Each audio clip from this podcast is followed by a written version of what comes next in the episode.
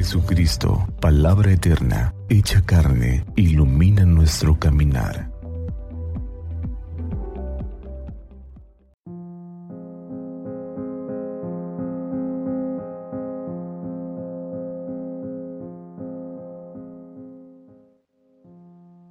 Viernes 10 de noviembre del 2023. Del Santo Evangelio según San Lucas.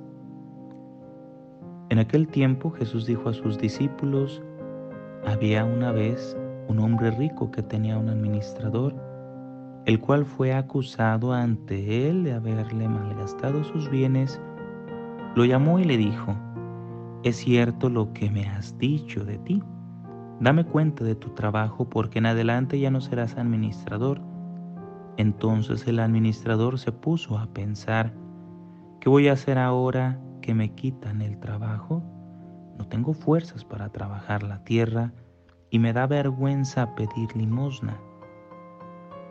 Ya sé lo que voy a hacer para tener alguien quien me reciba en su casa cuando me despidan. Entonces fue llamando uno por uno a los deudores de su amo. El primero le preguntó, ¿cuánto le debes a mi amo? El hombre respondió, cien barriles de aceite. El administrador le dijo, toma tu recibo, date prisa y haz otro por cincuenta.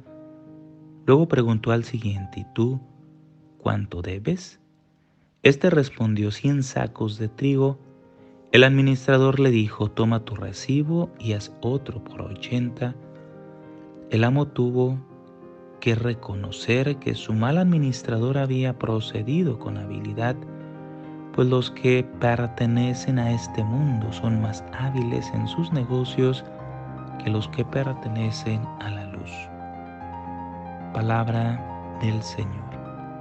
Gloria a ti, Señor Jesús. ¿A quién no le interesa ser un buen administrador? Queremos ser sabios en la tierra como en el cielo. Queremos dar un buen testimonio de compromiso social y espiritual Queremos ser muy humanos para ser muy espirituales.